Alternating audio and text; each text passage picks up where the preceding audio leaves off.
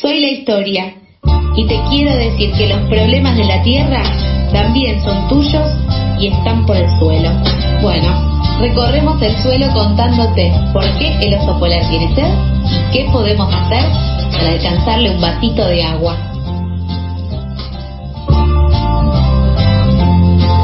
Tercer bloque de Pasadas por Alto y como les anticipamos en la apertura, Mijael Kaufman es una persona, eh, un alma, digamos, que va volando ahí atrás, a donde, atrás del viento, donde lo lleve eh, el viento. Por eso a veces está los lunes, a veces los martes y a veces los viernes, como es en este caso. Buen día, mija, ¿cómo estás? ¿Qué tal, Carlos? ¿Cómo estás? Muy buenos días, muy buenas tardes para vos también. Y bueno, gracias por esta bienvenida tan respetuosa, tan coloquial y también tan divertida como lo solés hacer conmigo. Gracias por ser tan cariñoso. Eh, la verdad es que te súper agradezco. Y vos sabés que mi intención siempre es estar paseando durante la semana de pasadas por alto para que no se aburra el público. Viste que soy un tipo cambiante. Me parece muy bien, me parece muy bien que tu columna por el suelo esté en movimiento constante. Eh, y bueno, me, me gustaría saber qué nos trajiste para hoy. Para el día de la fecha tenemos algo especial. ¿Y por qué especial? Porque un amigo de la casa, o un amigo personal, me animo a decir, Sebastián Briganti, ahora vamos a estar hablando con él, él es integrante del colectivo Reciclador. Pero ¿por qué vamos a hablar con Seba? Porque queremos seguir profundizando en estas cuestiones de soberanía alimentaria, pero llevado a lo que llevado a las propuestas tangibles y concretas que vemos día a día. Entonces, si te parece, Charlie,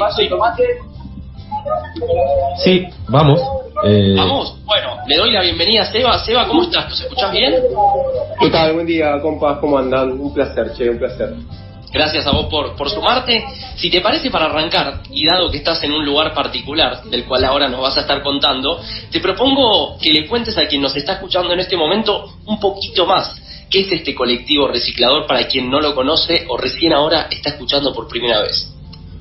Eh, bueno, eh, el colectivo reciclador es un colectivo integrado por más de 200 personas, eh, vecinas, vecinos, ciudadanos, ciudadanas a pie, eh, que nos une la producción de alimentos, nos unen las huertas acá en el medio de la urbanidad y particularmente y con esta identidad es la producción de alimentos hecha con estos pasivos ambientales, es decir, con estos residuos que la urbanidad descarta y que nosotros lo transformamos, los ponemos bonito y los ponemos en funcionamiento a producir alimento, alimentos sanos, seguros, de cercanía, eh, sin pesticidas, sin agrotóxicos, eh, sanos, eh, buenos para el cuerpo, buenos para la mente, para el alma. y particularmente lo que utilizamos, bueno, son cubiertas de auto, tachos de pintura de, plástico, vasitos de estos ultraprocesados u ovnis, ¿no? Como estos objetos comestibles no identificados, como lo llama la Cátedra Libre de Soberanía Alimentaria y los utilizamos, los ponemos en valor y los ponemos a producir alimento. Y los ponemos a producir alimento con alta producción, ¿no? Estamos acá en la Escuela La Margarita, esto es un barrio de Constitución, una huerta de 300 metros cuadrados, eh, toda hecha de cacharros y bueno, con, con producciones como la de la semana pasada de 43 paquetes de acelga, por ejemplo, ¿no? Así que este es el trabajo del colectivo que viene acá en la urbanidad, interviniendo en las veredas, con huertas en las veredas, instalando montes frutales en distintas comunas de acá de la Cava y del Gran Buenos Aires también. Eh, y bueno, llevando esta, esta discusión de, que la agroecología en la urbanidad puede ser también un sistema de producción, no solamente de distribución y comercialización, sino que podemos producir en la urbanidad a costo cero, eh, aprovechando todos los espacios que están ociosos, eh, acá, terrazas, balcones, patios y hasta veredas. así que esto es lo que venimos haciendo ya hace tiempo con el, con el colectivo. Eso te iba a preguntar, Sebastián, ¿hace cuánto que están eh, trabajando con el colectivo y, qué alcance tienen también, digo, si uno quiere de repente consumir lo que ustedes cultivan? Eh, estas prácticas ya vienen hace más o menos 12 años de la mano de la experiencia de Carlos Briganti, que es el reciclador. Eh, él empezó con una huerta de 60 metros cuadrados en su casa, en su terraza, en el barrio de Chacarita, y a partir de ahí, bueno, eh, la gente se empezó a acercar, empezó a tener cierta curiosidad y a partir de ahí, bueno, eh, empezamos a escalarlo, eh, nada, a otro nivel, ¿no? Saliendo ya a buscar a la gente y no solamente eso, sino de alguna manera interpelando también a los municipios, a, a, los espacios, digamos, y a los sectores de quienes dependen las decisiones que se toman, de que empiecen a ver esto como una posibilidad de producción como un camino distinto hacia cambiar un poco el paradigma también de la ciudad, ¿no? Eh, estamos en el barrio de Constitución, hay 30 huertas instaladas en las veredas de la Cava, en distintos barrios, eh, y bueno, nada, bienvenidos para visitar esto. Eh, la producción que salen de estas huertas siempre es para la gente que viene a estudiar acá, para la gente que viene a, hacer los voluntariados. así que bueno, eso es en principio toda la producción que va saliendo de estas huertas. ¿Cómo viene siendo, Seba, el vínculo más con la política tradicional? Desde la cuestión de la legislatura porteña, que han habido ciertos ah, alcances y avances en materia legislativa, pero incluso ha habido distintos impedimentos por, parte del Poder Ejecutivo. Me parece interesante si querés profundizar un poco en esa línea también.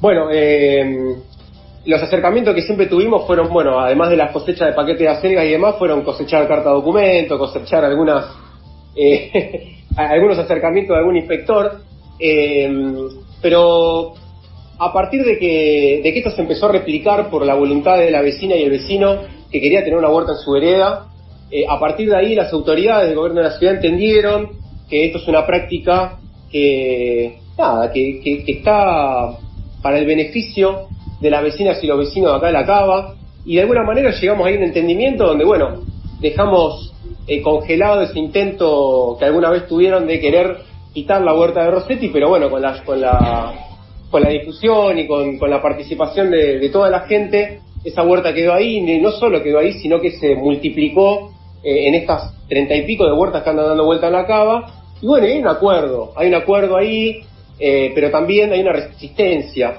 frente a una resistencia frente a, a los materiales que solemos usar acá, ¿no? Que se contraponen por ahí a la estética eh, que plantea la ciudad, ¿no? Y a la lógica del cemento, porque de alguna manera le peleamos ahí, ¿no? Le peleamos eh, contrarrestar tanto cemento con eh, espacios verdes. Estamos generando espacios verdes, estamos generando corredores biológicos, y ahí me parece que está el, el valor, y bueno, y justamente la contraposición con los intereses de estos poderes. Venimos a instalar que la agroecología en la urbanidad es posible eh, y a partir de ahí nos vamos a encontrar con un montón de, espacios que van a poner cierta resistencia, claramente, eh, pero seguimos adelante en realidad eh, llevando ahí este mensaje con, con, la gente común, ¿no? Que me parece que ahí es donde está el poder.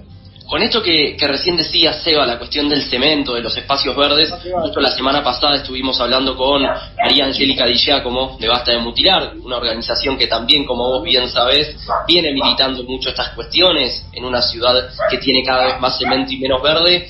¿Cómo viene siendo la militancia de romper con esa lógica en la que no estamos acostumbrados y acostumbradas al verde o al que parece una utopía en la ciudad de Buenos Aires? ¿Cómo viene siendo ese día a día con los vecinos, las vecinas, incluso con la pata política? Bueno, eso es importantísimo, porque mm, a partir del acercamiento de las, de las asociaciones civiles, empezamos a, a encontrar eh, esa fuerza ¿no? en la que no podemos abarcar eh, todo, ¿no? Y a partir de ahí, de justamente con las compañías de Basta de Mutilar, eh, llevamos adelante la instalación de distintos montes frutales y pusimos también en discusión eh, justamente, bueno, esto, ¿no? La falta de arbolado. Y fíjense qué importante que fue todo ese trabajo que ellas vienen haciendo hace muchos años, eh, también militando en la calle, que ahora se aprobó, ¿no? O se le, se le, se le pone, digamos, un freno a esta tala y poder indiscriminada que plantea el gobierno de la ciudad. se le pone un freno y ahora tiene restringido sacar un árbol. Entonces, si vos ves que alguien está sacando un árbol, llamás a la policía y esa acción se detiene. Fíjense qué importante que es eh, acercarnos y llevar, digamos, eh, estas problemáticas al ciudadano y ciudadana común. Es, es difícil, es complicado porque, porque nos tiene que, tenemos que ir a interpelar primero a nosotros, ¿no? Como primero la pregunta a nosotros. Che, ¿qué está pasando acá? ¿Qué es lo que me hace ruido? Y a partir de ahí, acercarnos a esa persona que por ahí no está viendo la realidad como la vemos nosotros y plantearle esto, ¿no? Plantearle esto de una manera eh, súper amena, como sin desde el lugar del miedo, ¿no? Creo que el miedo ahí en eso copta, aleja, y me parece que tenemos que empezar a comunicarnos y empezar a utilizar esa estrategia de comunicación entre nosotros para poder hacer visible la problemática. A partir de ahí, cuando alguien quiere venir a sacar un árbol, no lo van a poder sacar, porque va a haber un montón de gente defendiendo ese patrimonio, ¿no? Entonces me parece que ahí está justamente el valor, y creo que a partir de ahí es de en la buena voluntad, digamos, Sebastián. política, que empiecen a entender que la gente está tomando conciencia y está protegiendo estos espacios, que son los espacios de la gente. La gente es la que habita la vereda, la que habita la calle, la que planta los árboles. Nosotros disfrutamos de la sombra y el oxígeno de ese árbol, ¿no? Entonces, me parece que ahí justamente la decisión está en nosotros. Eh, y en algún momento esto va a suceder, que va a ser una puja tan grande y, un- y una fuerza tan grande, eh, que van a tener que tomar carta en ese asunto y, y acatar a lo que estamos exigiendo. Me parece que es por ahí. Sebastián, antes yo me quedé con esto que también mi hija lo dijo, esta utopía de poder hacer una, una cosecha en la vereda misma. ¿Cómo es este proceso en el que intervienen en la vereda y hacen ahí, eh, plantan algo para poder comer? No, no, no sé cómo lo hacen, tipo rompen la vereda y plantan o tienen que pasar por una burocracia institucional para poder lograrlo. ¿Cómo es? Mira, em, siempre hacemos chiste acá en el colectivo de que para instalar una huerta hay que llenar el formulario 323, inciso 12, después de ahí pasar una comisión de... Da. No, acá el único acuerdo que tenemos es con el frentista o la frentista. Hay una máxima que es con el frentista todo, sin el frentista nada. Porque el frentista va a ser quien regue la huerta, quien observe el ciclo de esa planta que está desarrollándose ahí en ese contenedor, cuando le falte riego, cuando aparezca alguna pequeña alguna pequeña plaga, ¿sí? Entonces, ¿cómo hacemos para curar, para prevenir y para darle sanidad a eso, eh, para, para después que eso vaya a la cosecha y vaya a la mesa de esa, de ese- de esa persona? Entonces, eh, siempre eso está acordado, quien quiere tener una huerta en su vereda nos lo pide, nos manda un mensaje y ahí coordinamos, ¿no? Entonces, bueno, ponemos ahí mm, eh, en, digamos, las cosas que tenemos que conseguir, que son las cubiertas, el sustrato, la semilla, los plantines, y a partir de ahí también generamos una actividad eh, en la vereda donde convocamos a la vecina al vecino que vea que hay ahí un montón de gente plantando, sembrando, con, con un rango etario súper amplio, ¿no? Porque hay niñas, niños que se ponen a pintar las cubiertas, gente, gente mayor también que empieza a aparecer y que empieza, empieza a recordar, empieza a recordar que cuando eran chicos y chicas tenían en el patio de la casa a sus abuelos, abuelos con gallinas, con una huerta, y ahí empieza eh, a aparecer esto que planteamos siempre en la agroecología, ¿no? que es el eh, rescatar ese saber ancestral. Cada uno y cada una tiene un saber que viene ya de hace muchos años y que está dormido como una semilla de alguna manera, y bueno, venimos justamente a eso, ¿no? A rescatarlo y a poner ahí adelante esa, esa duda, ¿no? Y a partir de ahí nos co- coordinamos y armamos un evento, invitamos a la gente, llamamos a alguien que pinte, a alguien que venga a tocar y hacemos una fiesta. Hacemos una fiesta para que tenga alcance, para que la gente lo vea y vea que hay un montón de gente reunida, sin ningún posicionamiento político, más allá de las ideologías particulares, digo, pero sin ningún po- posicionamiento político y nada más que juntarnos ahí a producir alimento, a poner eh, herramientas y poner un montón de voluntad en pos de un bien común. Y ahí creo que está el valor eh, también de eso, ¿no? Así que cualquiera que quiera tener una huerta en la vereda nos manda un mensaje, nos escribe y a partir de ahí iniciamos una mecánica eh, donde también, bueno, eh, el frentista, la frentista es responsable de llevar esa huerta adelante. Quien habla es Sebastián Brigante, integrante de- del colectivo reciclador. Eh, Mijael. No, me parece interesante hablar un poco de lo teórico, pero lo teórico en lo práctico. Porque hemos hablado muchas veces de este concepto que está más en boga, que es la soberanía alimentaria.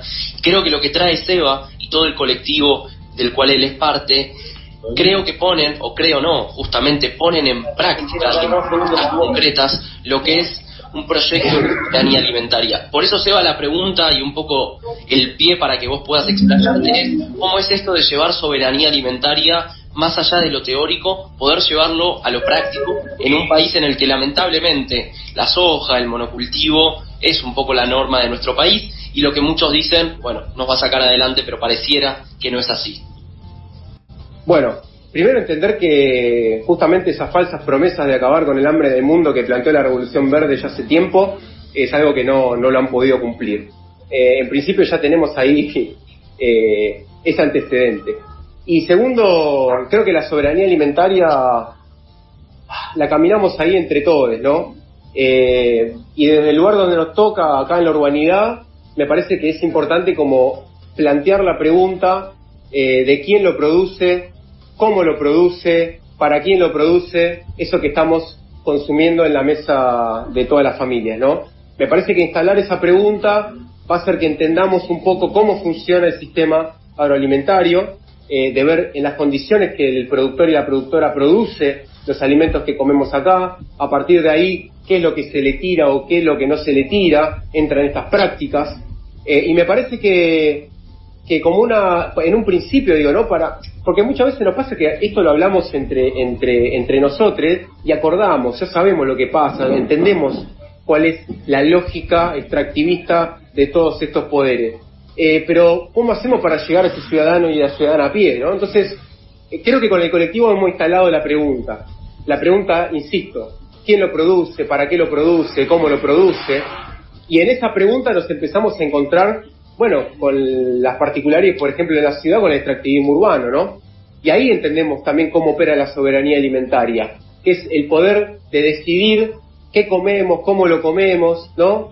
Eh, que entender que eso que lleva veneno no es alimento.